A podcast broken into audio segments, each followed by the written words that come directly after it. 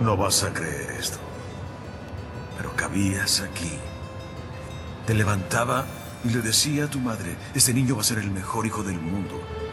Este niño será mejor que cualquier persona del mundo. Y creciste siendo maravilloso. Era genial verte todos los días, era un privilegio. Cuando llegó el momento de que fueras un hombre y enfrentar al mundo, lo hiciste. Pero en algún momento cambiaste. Dejaste de ser tú. Dejaste que las personas te señalaran y dijeran que no eras útil. Y cuando se volvió duro, empezaste a buscar a quién culpar, como a una sombra. Te diré algo que ya sabes.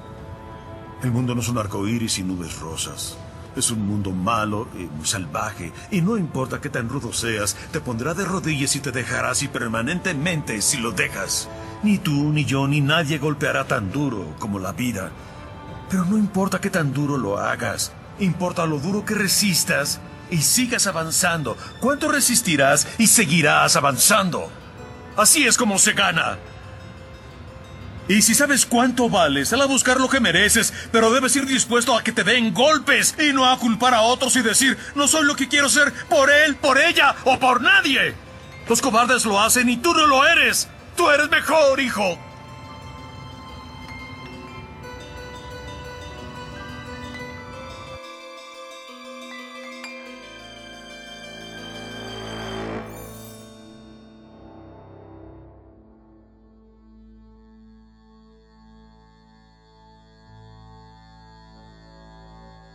Hey, ¿qué onda gente? Bienvenido otra vez al episodio número 6 de Obregeek. Ahora sí que me presento de nuevo porque pues la vez pasada no pude estar en el episodio 5. Me, me estuvo cubriendo un compañero, bueno, un nuevo integrante mejor dicho ya porque eh, el Nachito, José Ignacio, ya es parte del, del equipo de Obregeek. Y pues qué bueno, o sea, qué más que, que invitar y reclutar a gente allegada a nosotros. Prosiguiendo, aquí mi amigo José Cortés Álvarez me está acompañando nuevamente, como siempre, el tremendísimo, tú dilo, tú dilo. El tremendísimo Pepón para todos los camaradas. Y pues sí, de nuevo ya estamos el dúo chingón de Obregeek. Estamos de vuelta para todos ustedes y como un chingo de personas han estado comentando que sí que pasó con el baldo, que sí porque no hemos subido capítulo y la madre. Cuando escuchen eso se van a enterar porque no hemos podido subir el capítulo en estos días. Pero lo interesante es que tenemos temas bien chingones y para darles una pequeña introducción a los temas, mi carnal Osvaldo les va a mencionar de qué vamos a hablar en este podcast.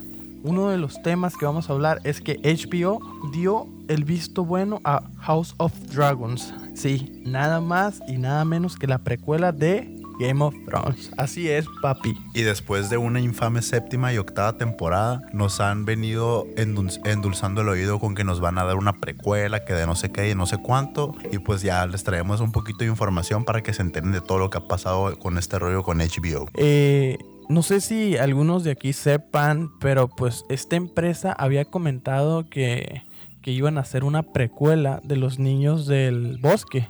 De los niños del bosque, ¿no? Sí, que se iba, se iba a enfocar en, en la edad de los héroes, que vendría siendo más o menos desde que se construyó el muro y que los hombres se con los niños del bosque y tuvieron guerras con los White Walkers y todo este pedo. Porque, no sé si recuerdan, pero en la serie se vio que los niños del bosque crearon a los White Walkers para combatir a los hombres, pero se convirtieron en un arma en su contra y se unieron los niños del bosque y todo este rollo. Bueno, pues esta serie al parecer iba a explicar esto, pero se presentó el piloto a los ejecutivos y especialistas y todo este pedo y no gustó. No gustó y qué pasó, le dieron cuello, mandaron a la verga esta serie y nos sorprenden con una nueva entrega. Así es, estamos confirmando que HBO dio el anuncio de que la fantasía de Game of Thrones de The House of Dragons ya está confirmada. O sea, realmente ya, ya está confirmada. Este lo confirmaron desde el Twitter de Game of Thrones oficial y pues de las páginas de HBO. O sea, ya dieron el flyer y pues la neta, yo estoy bien emocionado a la verga porque pues Game of Thrones me marcó pasado de verga y pues sigue, a pesar de, de este final que, que a muchos no nos resultó lo que esperábamos, principalmente el Pepito, porque pues el Pepito es, es fan desde los libros hasta pues la serie, ¿no? Este vato sigue el universo alterno. Entonces, este vato sí salió un poquito más... Decepcionado en pocas palabras, pero ahora ya que nos ya que nos entregaron este nuevo libro, el de Fuego y Sangre, y yo lo tengo pero no lo he terminado, pero pues ya sé un poco de qué va a tratar esa serie porque al parecer y está, bueno, más bien está confirmado que va a tratar de 300 años antes de los hechos que vimos en Game of Thrones. Y si nos ponemos a pensar qué pasó 300 años antes de todo esto, nada más y nada menos que la conquista de Aegon. Entonces vamos a ver dragones, vamos a ver Targaryens, vamos a ver gente güerita, vamos a ver incesto, vamos a ver un chingo de pendejadas que nosotros nos, encantan. Que, que fue una de las principales cosas que nos llamó la atención de Game of Thrones, por lo menos a mí. El saber que hay dragones, güey, el saber que pues la gente güerita eh, no nomás hacen incesto, sino son unos cabrones en, cuestión de batalla, son unos cabrones en cuestión de política, de, todo ese pedo y la neta me emociona mucho. Les voy a, les voy a recitar aquí un poquito de, de las notas donde nos estamos guiando de SNET en español. Dice... House of Dragons está basada en el libro de Fire and Blood de George R.R. R. Martin y está ambientada 300 años antes de los sucesos de Game of Thrones. La serie está producida por nada más y nada menos que Martin, Miguel Sapochnik, quien ganó un premio Emmy por su dirección de Game of Thrones, fungirá, perdón, como director y productor. Tú dime qué significa esto. Bueno, tú diles a ellos qué significa esto. ¿Quién es Miguel Sapochnik, Pepe? Ok, después de saber que Miguel Sapochnik va a estar a cargo de la dirección y de la producción, sabemos que se vienen cosas grandes y cosas chingonas, porque fue él nada más y nada menos quien dirigió la batalla de los bastardos y quien dirigió la batalla de Hardhome. Entonces, esto ya lo habíamos comentado, creo, en primero segundo capítulo o piloto, hace, ya hace tiempo. Y la neta, al menos para mí, es el, el mejor director de que dirigió capítulos de Game of Thrones y la neta saber que este güey va a estar involucrado en este desmadre, dirigiendo episodios, produciéndolos, es algo que esta madre va a estar chingón y luego producida por el mismísimo George, quiere decir que la historia va a estar, va a ser fiel, va a ser fidedigna. No va a pasar lo que pasó con, con Game of Thrones, que a partir de la cuarta o quinta temporada la serie rebasó a los libros y estos vatos comenzaron a improvisar y luego se les atravesó este pedo de su proyecto con Star Wars y descuidaron la serie y les valió verga, pues entonces fue como que se fue a la chingada porque perdió propósito, perdió interés y aparte perdió rumbo porque no tenían, no tenían ese camino trazado de los libros. Porque pues nuestro queridísimo gordito no se apura y no saca vientos de invierno ni sueño de primavera. Sí, amamos a los Targaryen, amamos a los güeritos, pero queremos saber qué va a pasar después del último libro de Danza de Dragones. Yo como diseñador gráfico, ya hablando un poquito de mame, me gusta mucho la dirección de Miguel Sapochnik. ¿Por qué? Porque él fue el que creó los planos secuencias más épicos de Game of o sea, en la batalla de los bastardos eh, pueden notar, eh, no sé, si son muy amantes de la fotografía, eh, de los cameos, de los planos y todo, se van a dar cuenta que en la batalla de los bastardos tiene un, un plano secuencia bien épico, güey. Y en la de Hardhome también. Sí, en la de Hardhome también, pero hay mucho simbolismo en, en, en, ambas batallas, pero en especial Batalla de los Bastardos ha sido un, un capítulo muy estudiado cinematográficamente porque tiene mucha inspiración de películas antiguas y de películas que, que, han sido galardonadas por su dirección. Lo que comenta aquí Baldo con los planos secuencia y todo este pedo. O sea, hay muchas personas que les interesa todo este rollo de, de cinematografía, de cine, dirección y todo este pedo. Que sabemos que los planos secuencias son escenas muy complicadas de ejecutar y, y sobre todo de ejecutar la primera. Es muy, muy, muy difícil y más que nada porque requiere de mucha concentración y mucha preparación de todo el equipo. Y saber que eh, coordinar tantos extras, animales, el ambiente, la, o sea, la dirección que tú haber tenido para lograr ese plano secuencia del cual habla este vato, habla de que es un director muy, muy, muy chingón y muy capaz. O sea, ya hablando un poquito más coloquialmente, ¿qué es un plano secuencia? Un plano secuencia pues viene siendo como una, vaya la redundancia, es una secuencia de una filmación de varios minutos. Una secuencia de un plano, va a decir este pendejo. Pues ya lo dije, puto. Bueno, no, si quieren ver planos secuencias cabrones, vayan a ver El Renacido con Leonardo DiCaprio. Eh, peliculón, fotografía hermosa, ganó Oscar. Lo amo, siempre lo digo y lo voy a seguir diciendo. Y ganó Oscar por, por mejor actor, mejor director o mejor película. Y mejor fotografía con el Chivo Lubeski. No sé si ganó mejor película, sí, ¿verdad? Y mejor, mejor actor masculino. Bueno, en fin.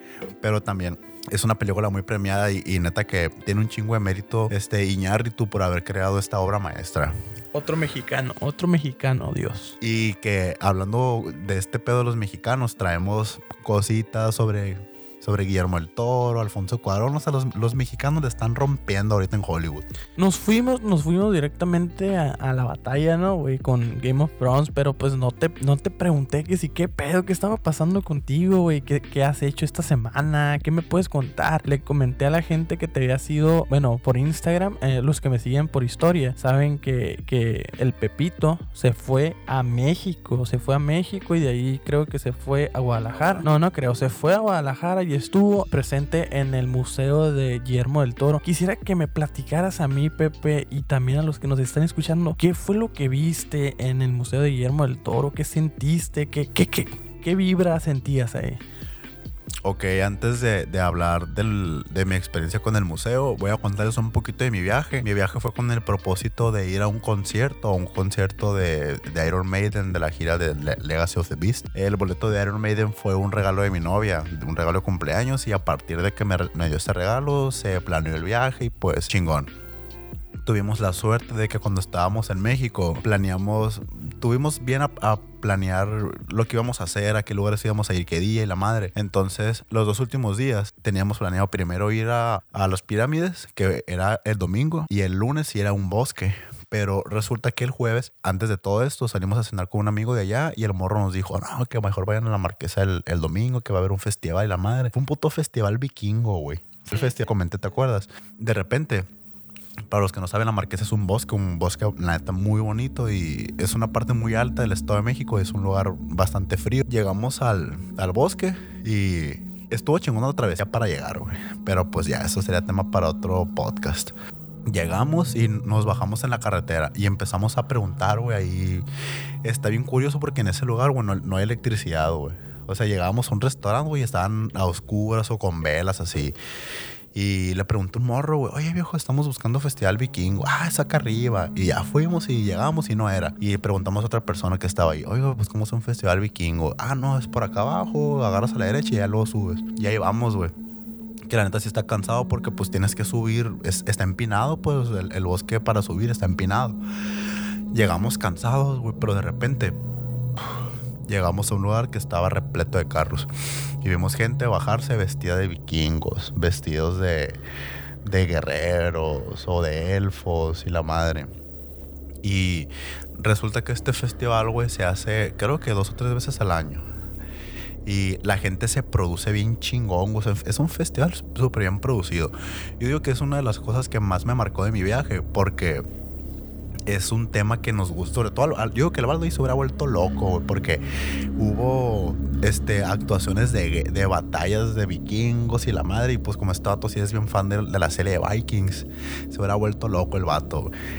Llegas al, al, al festival, güey, y empiezas a ver un chingo de casas de campaña tradicionales de, de, los, de los campamentos vikingos. Y son tiendas, Vendían comida, vendían un chingo de cosas. Y estaba curado porque había muchos personajes vestidos. Por, por ejemplo, me encontré un güey vestido de Gandalf. Un chingo de gente, güey, haciendo cosplay y la madre. Yo digo que ese fue el, uno, mi momento favorito en México. Después de México nos fuimos a Guadalajara.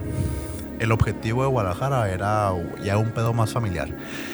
Pero tuvimos la suerte de que todavía estaba el, el Museo de Guillermo del Toro. Y fue como que no mames, tenemos que ir. Y sí, a huevo fuimos.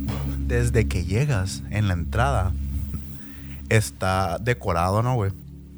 Es una parte roja, la parte superior es negra y en el centro está la, la mano con el ojo en medio del... De la del de laberinto del fauno. Y el ojo, güey, volteando para todos lados. Y abajo el título, En casa con mis monstruos. A la madre, güey. Desde ahí me empecé a hypear macizo. Dije, no Lleg mames, güey. con la pinga parada. Sí, güey, acá llegué con el pinche cíclope o llorando acá, güey. Llegamos y tenías que esperar en un lobby a que tu grupo pasara porque el recorrido, güey, duraba tres horas, güey. Tres horas duraba el recorrido. Tenías que esperar a que, a que tuvieras, no sé, unos 15 minutos de ventaja con el grupo anterior y ya pasabas. Pasabas. Ah, bueno, les, déjame contarles del lobby. El lobby era como, como una tienda. Vendían recuerdos y la chingada. Pero, o sea, igual no decorada y, y estaba la figura de cera de Guillermo del Toro. Y pues ahí me tomé una foto y la madre se la, se la mandé a este vato. El recorrido es tan extenso que literal podría durar horas hablando de esto, pero voy a resumirlo muy, muy rapidito. Es un lugar que te adentra al corazón, al alma y al cerebro de, de Guillermo del Toro. Eh, te das cuenta por qué tiene ese estilo tan marcado. Te das cuenta cómo construyó desde su infancia todo este universo, como el por qué le gustan tanto los monstruos, el por qué su arte se basa tanto en el eh, en los monstruos, pero que en realidad los monstruos no son villanos, sino que los monstruos son la representación de que el verdadero monstruo puede ser una persona que la sociedad cataloga como normal, pero que aquella persona que ellos denigran o, o, molestan o agreden por ser físicamente diferente, en realidad es una víctima de ellos, de los verdaderos monstruos, que son las personas, entre comillas, eh, normales. Es un, es un recorrido muy reflexivo. Y la verdad, no sé si vaya a, a, volver a México, pero en caso de que sí, las personas que tengan la oportunidad, vale un chingo la pena. Vale un chingo la pena, dense la oportunidad, vale mucho la pena. Es un, y aparte que es, ves cosas, obras de arte, co cosas de películas, referencias de películas que no tienes idea, neta, no tienes idea. Entonces, mi experiencia fue una de las cosas que me voy a llevar hasta el último día de mi vida, así, en mi mente, en mi corazón. Y pues, me imagino que tú, tú eres vuelto loco y de igual manera es en especial tú porque eres demasiado fan de Guillermo del Toro. No me, no me había tocado escucharte pues hablar de esta manera, pues así de, eh, de tu viaje. Sí, sí supe pues las paradas que hiciste, de, por ejemplo, la, la, el Festival Vikingo, que fuiste al Museo del Toro, me mandaste ciertas fotos. Ah, yo estaba, la neta, güey, flipando, güey. Y, y eso que, que, o sea, me sentía feliz por ti, porque sabía que tú también lo ibas a disfrutar, o sea, era algo bien cabrón y pues yo como fan de Guillermo del Toro, eh, me he aventado bastantes conferencias de él y quiero pensar que sé un poquito de su vida por lo, por lo mismo, de que lo sigo bastante y se me hace una persona demasiado profunda, se me hace una persona eh, a quien admirar realmente, una persona genio eh, y pues sobre todo un, un artista que no cabe duda que, que, que, pues su trabajo es único, ¿no? Porque pues no mames, La forma del agua, El laberinto del fauno, eh, Pacific Rims. Eh, sobre, sobre esto, güey, lo que estamos hablando hace poco. Que hablábamos anoche. Ajá. Estamos hablando, de hecho, ayer de que, ¿qué está haciendo una persona mexicana?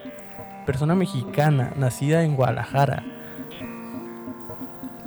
Filmando, dirigiendo y produciendo una película basada en un anime japonés. O sea, es como de que no cualquier persona normal hace eso.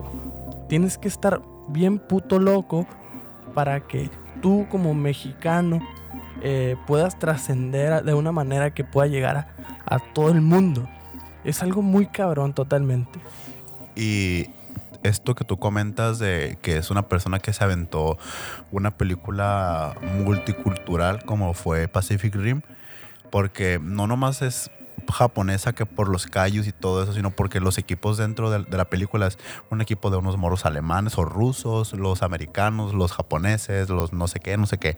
Entonces, en ese sentido, es una película multicultural, pero tiene un valor agregado muy importante. El hecho de que no haya tanto uso de CGI, sino que se basa mucho en, el, en la utilización de efectos prácticos, que es crear los trajes, eh, realizar maquillaje y más que nada porque esta persona es, tiene un, un amor por su arte que no le gusta banalizarlo con una computadora. Él sabe que el toque del ser humano le da ese, ese, esa magia especial al personaje. Y, y también lo, vi un poco en cuando miré los, los bocetos previos a, al final de, del hombre del, de la forma del agua, que fueron como más o menos como unos 4 o 5 y que decía, este, no, es un hombre anfibio, no debe tener labios, pero pues tiene que besar a la muchacha, sí tiene que tener labios.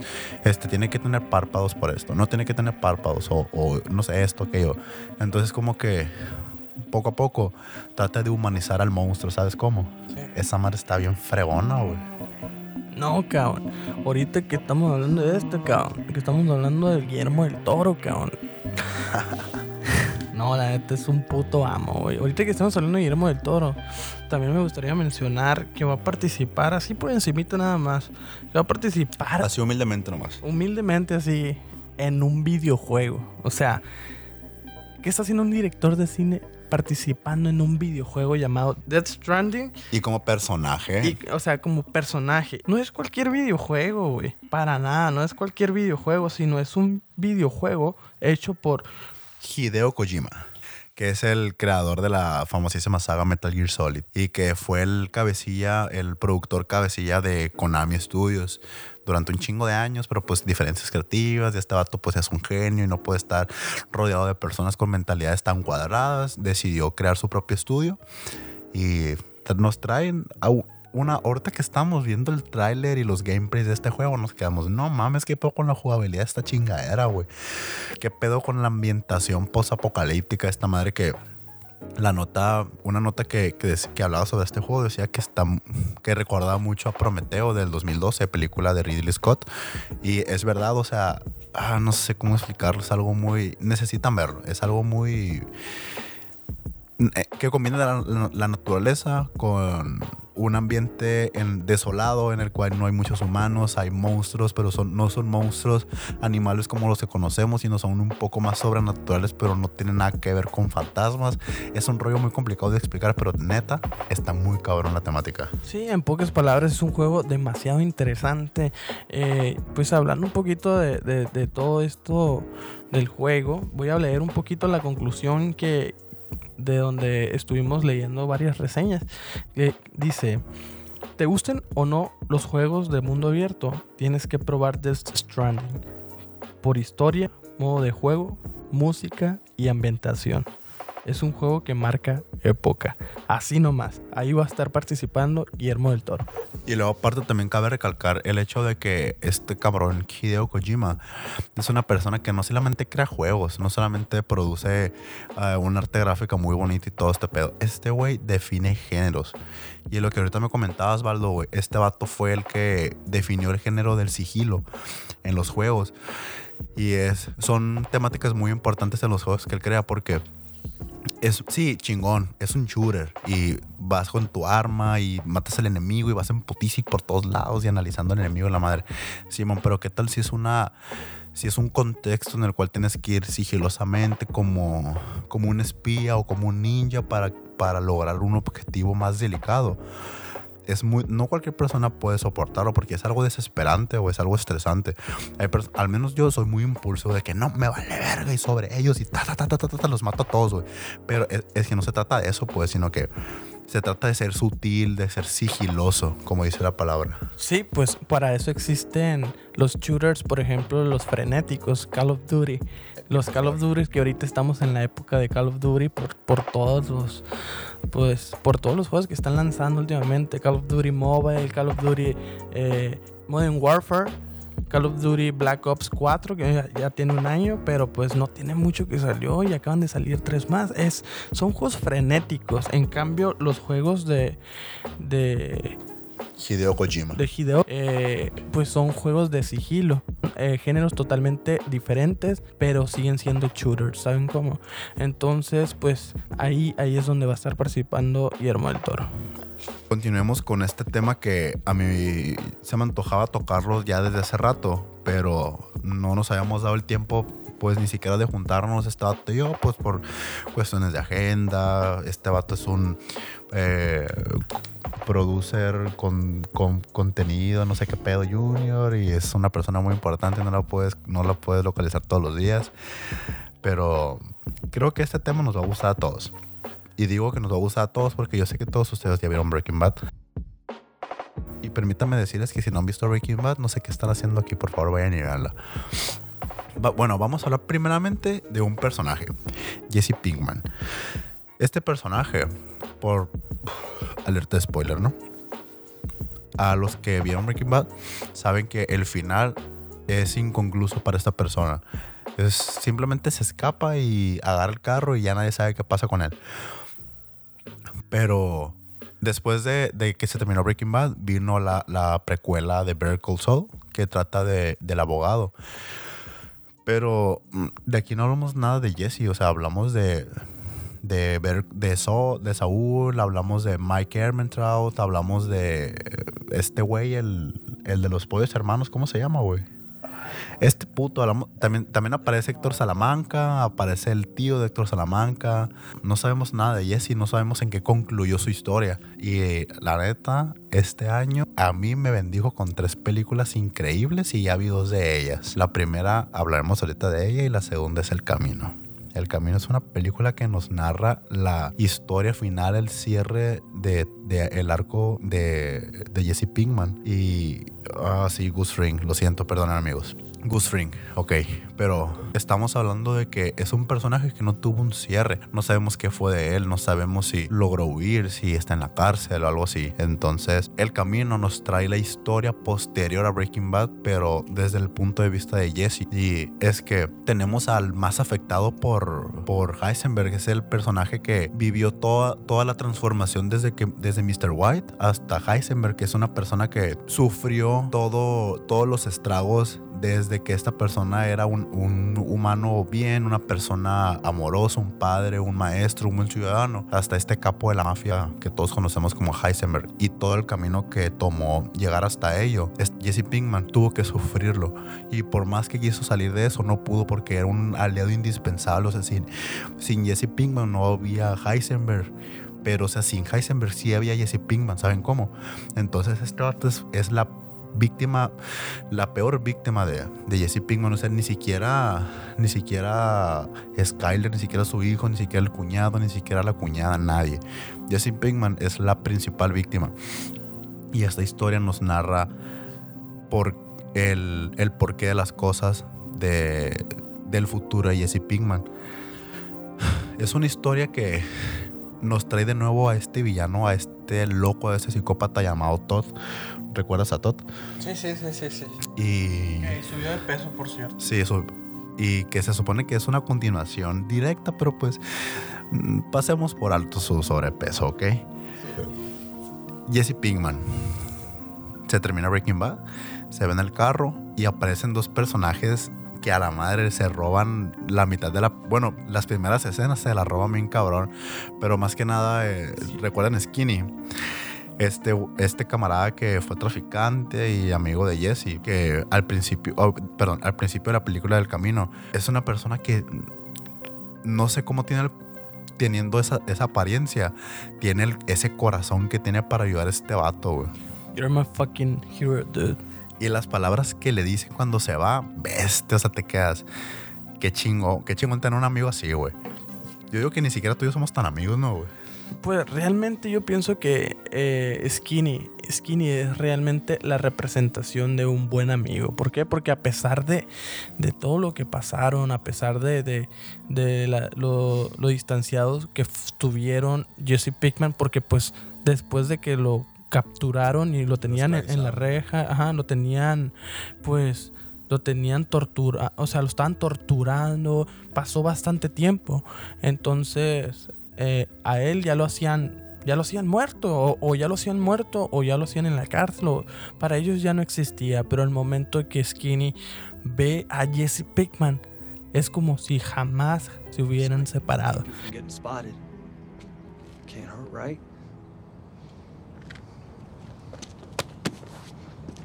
Yo, Skinny. Why are you doing all this? Dude, you're my hero and shit.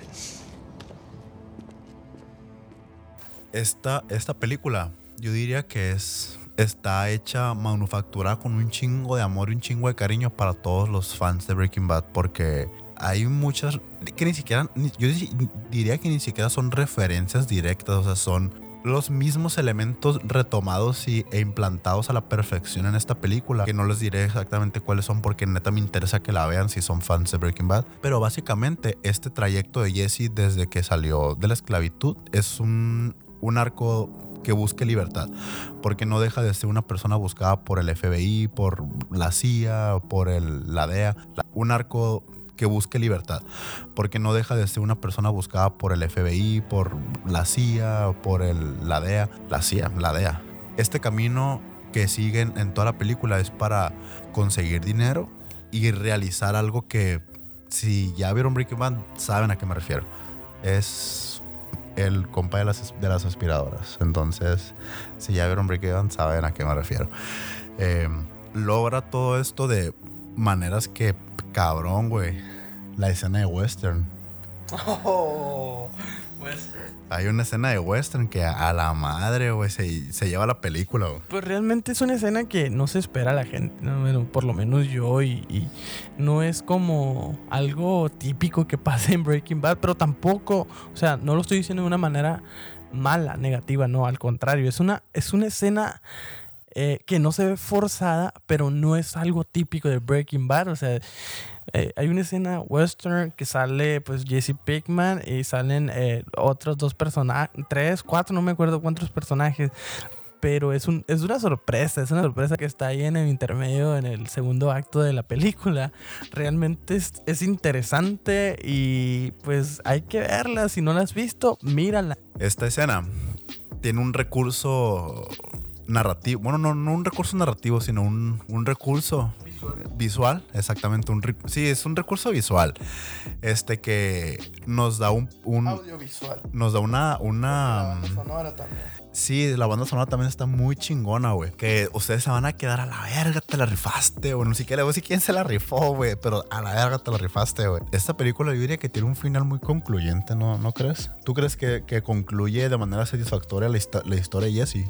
Pues fíjate que yo, yo sí quedé Satisfecho. contento, quedé satisfecho porque a pesar de que Breaking Bad tiene un final de, de 10, así de 11, güey, de que dices tú, se acabó cabrón. O es Jesse o es Heisenberg el personaje principal. No es como queda inconcluso totalmente, pero cuando te pones a pensar un poquito y dices, bueno, ¿qué pasaría con Jesse? Si, si me dicen qué pasó, bueno, si no me dicen, no pasa nada. O sea, concluyó la serie muy bien personalmente y no sé para quién más, pero por, por algo tiene esa puntuación en IMDb, ¿no?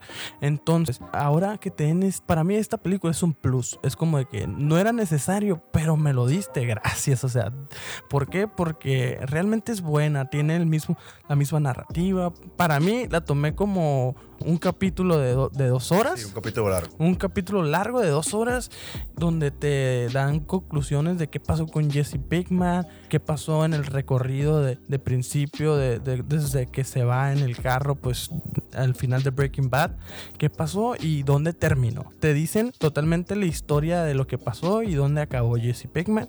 Y pues a mí, para mí, no era necesario, pero me lo dieron y lo agradezco, ¿sabes cómo? Y luego también esa historia nutre con muchos flashbacks que nos muestran cómo era en determinadas circunstancias la relación de Jesse con, con Walter. Y yo digo que lo más interesante, cómo fue la esclavitud de Jesse. Porque hay, pasan cosas que de, de volada te remiten un flashback y eh, tiene cierta referencia, pues. A eso, a eso es lo que quiero llegar. Eh, pero yo diría que en especial hay flashbacks que nos, nos dan la la pauta, nos dan la idea, nos dan la indicación más bien de que Jesse estuvo viviendo bajo un síndrome de Estocolmo cuando fue esclavo, porque tuvo oportunidades de acabar con su esclavitud, pero de verdad él no quiso que así fuera. Pero no, crear, no crean que es porque él quisiera seguir siendo esclavo, sino porque por cierta empatía que tuvo con Todd, pero hasta aquí la vamos a dejar. Véanla,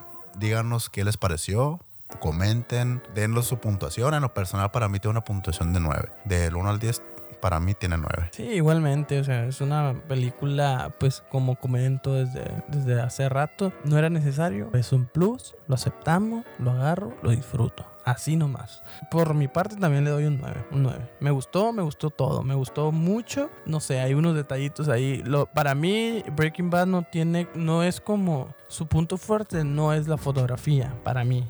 Si hubiera una fotografía más bonita para mí, tal vez sí. Si fuera 10. Sí, para lo que leí, leí varios artículos y, y de antes de que empezara la serie, o sea, cómo empezó a ser filmada y todo eso, la empezaron a filmar sin muchos recursos, pues, o sea, era como de que tenían una, un presupuesto muy, muy bajo. Creo que, que se filmó las primer- la primera temporada, creo que se filmó con solo una cámara. Y luego aparte también habla de, que tenían pocos recursos, el hecho de que primeramente fue considerada para grabar en California y porque salía más barata la, la grabaron en Nuevo México, pero pues ya fue como que viendo el panorama, la geografía, fue como que esta madre va a ser, va a ser positiva para la trama.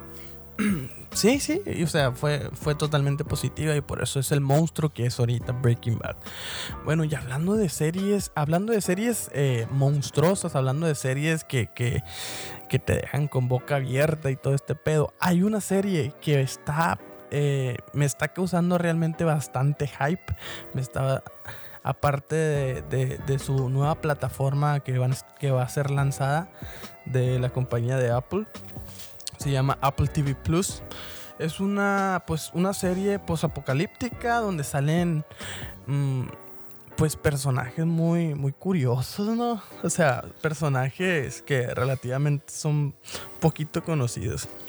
Y también tiene una, una premisa medio extraña que siento que la convierte todavía más enigmática y más interesante porque trata de que en un mundo pos- posapocalíptico eh, no, no tengo ni idea de qué putas pasó en el, en el planeta, pero solamente quedan dos millones de personas. Y las personas que nacieron después de esos dos millones, todos son ciegos. Entonces se va construyendo eh, bueno, el mundo como lo conocíamos terminó. Dejó de existir la tecnología, dejó de existir el, el avance, desde el progreso y volvimos al- a las cavernas, a la edad de piedra, volvimos a las tribus. Esta historia va de que tenemos un personaje llamado Baba Boss, interpretado por Jason Momoa.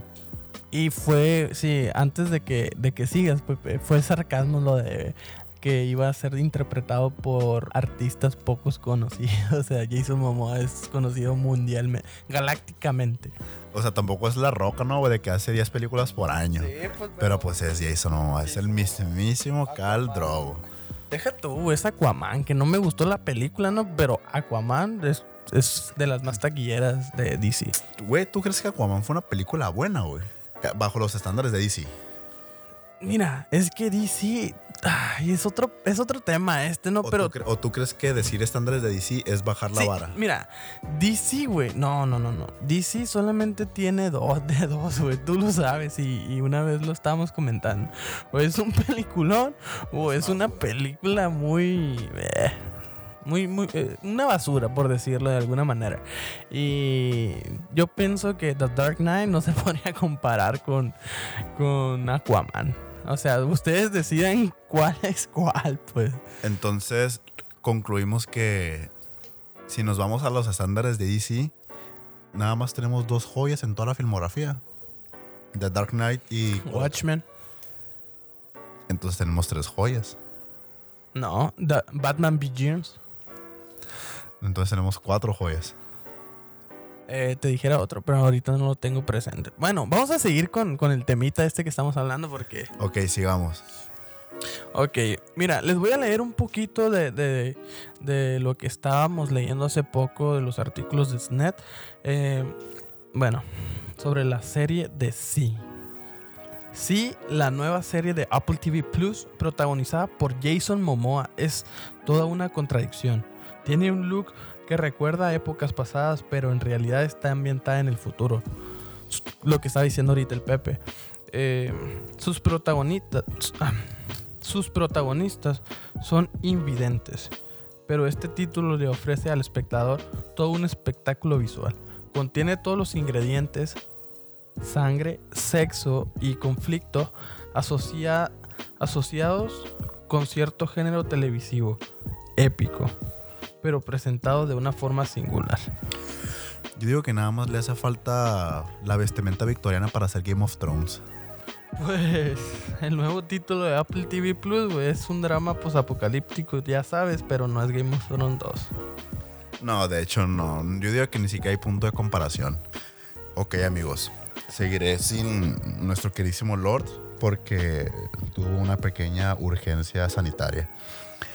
Eh, como les comentaba, aquí este cabrón, esta serie eh, trata sobre un mundo posapocalíptico, bueno, y también nos remontamos a, que en la época de, las cavernas, cuando todavía existían los cavernícolas y todo este pedo, el hombre comenzó a aprender a vivir en, sociedad y es por eso que se fundaban las tribus. Y es debido a que se dio un brote, un brote de un virus mortal. La población humana se vio reducida a menos de 2 millones, como les comentaba. Y los humanos que surgieron después de ello, todos, todos, todos eran ciegos. Y lo chingón es que la acción comienza siglos después, eh, en un momento en el que para la humanidad la idea de poder ver ya es como un mito acá. O sea, dices, no, o sea, la gente que vive actualmente en, esa época, o sea, la gente no, no- nunca vio, jamás vio, porque ha pasado tanto tiempo, la humanidad se desarrolló de una manera tan diferente que lo que para a lo mejor para nosotros decir, ah, sí, este, los aliens ayudaron a construir Tenochtitlán. Y estás bien pendejo, güey, los pinches aliens ni, ni existían. O sea, es como, a lo mejor es un pinche ejemplo bien pendejo, pero pues a- para que me entiendan, ¿saben? Este, y también podemos decir que, que Momoa, el que conocemos como Khal Drogo en Game of Thrones, eh, interpretando a este personaje llamado Baba Boss, que es el jefe de la tribu Alkini. Bueno, amigos, tenemos de vuelta a nuestro queridísimo Lord. Y como les comentábamos, esta serie eh, viene como el headliner principal de, de Apple TV. O sea, hablando ya ahorita de, de las series que van a tener exclusivas de Apple TV, no nomás es de esta, pues, o sea, van a ver, hay eh, series con los actores de calidad de, por ejemplo, Jennifer Aniston, eh, Jason Momoa, pues son, son exclusivas con, no con cualquier, con cualquier actores, pues, ¿sabes cómo? Y obviamente, pues estamos hablando de Apple. ¿Ustedes creen que no tienen el dinero para desembolsar, para contratar a quien quieran? Obviamente pueden meter a los actores que ellos quieran, a los directores que quieran. De hecho, inclusive eh, estuvimos ahí investigando que un mexicano va a estar produciendo contenido para esta plataforma, que es Alfonso Cuarón. Eh, y este director, que fue el director de películas como Gravity, Children of Men y Harry Potter, El prisionero de Azkaban, eh, estará produciendo contenido para, para la, pla- la plataforma. Aún no sabemos ni siquiera las- la cantidad que se le ofreció, ni siquiera el presupuesto que va a tener, ni de qué va a tratar su contenido. Ni siquiera sabemos si van a ser series o películas. Simplemente sabemos que, que han firmado acuerdos y que la información actualmente es un poco oculta, pero sabemos que es seguro que vamos a tener personas, que vamos a tener actores, directores mexicanos en, en Apple TV. Pues también otro dato curioso es que recientemente JJ Abrams, director de las películas, por ejemplo, de las franquicias de Star Wars, Star Trek, firmó un acuerdo similar en exclusiva con Warner Media, o sea, para desarrollar proyectos con un valor de 500 millones de dólares. En cuanto a Apple TV, otros directores de cine como Steven Spielberg, Night Shyamalan, también producirá series para la plataforma.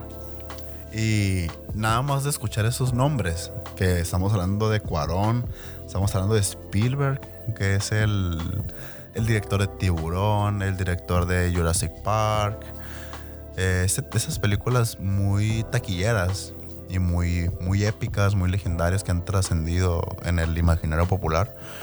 Y M. Night Shyamalan, que ha concluido su trilogía de Fragmentado, así como le comentaba hace poco a Baldo. Y también fue quien dirigió El Sexto Sentido. No, porque Spielberg es de E.T. Y M. Night Shyamalan es de Fragmentado. Yo no, yo no lo conozco. Ay, y de hecho, ¿sabes cuál dirigió él también, güey? La de, la de la- el live action de Avatar, güey. ¿Lo viste? Sí, ¿Y qué tal? no me gustó. ¿Está bien culera? ¿La, la- viste? No, guácala, güey. Eh, pues yo soy amante de, la leyenda de Ang. Y no, no me gustó. O sea, tiene un toque especial de alguna manera que pues a mí no, no, no, yo soy amante de la animación de la leyenda de Ang, pero la película de live action de la leyenda de Ang, no, no, no. no. Eh, ¿Tú dirías que No. es una, un digno live action? Ni cerca, sin ni, un- ni un punto uno por ciento. Es que mira, hay, hay de live action a live action. Por ejemplo, Dragon Ball Evolution. Que también está bien culero, por. No, güey, es que esa sí es. Esa, güey, creo que tiene 3 de 10 en IMDb, güey. Pero, ¿tú crees que Dragon Ball Evolution es mejor que, que Avatar? Por eso te digo, pues hay de live action a live action. Por ejemplo, sí está culerísima la de la leyenda de Ang, pero no se compara con la de Dragon Ball Evolution, güey. Dragon Ball Evolution es lo peor que he visto en mi vida, yo creo. Junto con la de Slenderman. No, yo esa pendejada sin... Ni siquiera me atreví a pagar por esa chingada. ¿La viste en el cine, güey? No, hombre, güey, que te regresen tus 60 pesos a la verga, güey. Bueno, amigos, eh, esto es por el momento lo que tenemos para ustedes. Eh, definitivamente quisiéramos durar horas hablando. Tenemos miles de temas, pero ya serán para otra ocasión. El día de hoy el podcast concluye aquí. Es un gusto para mí estar de nuevo con ustedes y sobre todo tener de nuevo de vuelta a nuestro queridísimo Lord Baldomero. Y esperemos que todo salga bien para los, nuestros mexicanos en Hollywood. A nuestros mexicanos en Hollywood, y ahorita ellos son Hollywood, güey. Ellos, ellos son Hollywood, definitivamente. Son como. Hollywood no tienen a esos mexicanos. Esos mexicanos tienen a Hollywood. Y, y sí, es una referencia a Itachi. No caché tu referencia, güey. Soy un, soy un mal narufán, güey. Perdón, amigos geeks. Pero bueno, eh, síganos en redes sociales. Vean el capítulo en Spotify. Véanlo después de eso, véanlo en YouTube. Denle like. Suscríbanse al canal. Dejen su comentario. Díganle al Lord que es un gusto para ustedes tenerlo de nuevo porque te extrañamos, hijo de tu pinche madre. No, sí, pues aquí vamos a estar otra vez ya. ya, o sea, fue un. un solamente fue un, descuido de, de- mi voz, de mi garganta. estuve, pues. Estuve ausente, pero pues aquí vamos a estar, o sea, siempre, siempre pues presente para Obregeek y pues vamos a seguir trabajando. O sea, ahorita últimamente hemos estado muy flojos, pero yo sé, o sea, yo sé que esto va a seguir. El Pepe pues ha andado también eh, atareado con ciertos proyectos, ha estado atareado con, con eh, pues Dilo, situaciones, dilo, dilo. situaciones familiares. Dilo como es, dilo como situación- es. eh, ha estado atendiendo a su mujer eh, sin, sin, o sea, sin nada. Sí, que me aflojen la correa. Sí, pues, o sea, a- los viernes a- es cincho. Los viernes es de cincho. y ahora tenemos un nuevo mame. El miércoles de mandar a chingar a su madre Ed Maverick. No, ¿no te lo sabías ese, güey? a ver, Ed Maverick, si lo escuchas esto el miércoles, chinga a tu madre. No, y pues ya, que un gusto que nos estén otra vez escuchando. Y, y pues aquí van a tener Obregeek para rato. Eh, Compartan. síganos, síganos en Facebook como Memes Obregeeks. Hemos estado compartiendo. Ya vamos a llegar a 10 mil seguidores. Este, al momento de llegar a 10 mil seguidores, vamos a, vamos a hacer un giveaway. Todavía no sabemos de qué, pero vamos a hacer un giveaway. Y está pendiente todavía el torneito que sí hemos estado jugando, pero pero pues no lo hemos estado publicando, ¿no? Ya, ya, ya. Ahora si siguen compartiendo estos podcasts y sigue creciendo la comunidad, pues ya, eso sí es una exigencia de, de ustedes para nosotros, pues darles más contenido de, de, de gamer, de, tecnología, de cine, de todo este show. Y pues síganos, sígueme a mí como Oswaldo Mendoza en Instagram y como Oswaldo Mendoza en Facebook. Y a mí síganme en Instagram como José Cortés Álvarez y en Facebook como José Cortés Álvarez también. Wow. Bueno, pues. Qué original. Bueno, pues, y esto es todo. Esto es Obregeek. Y aquí finaliza. Bye. Los amamos.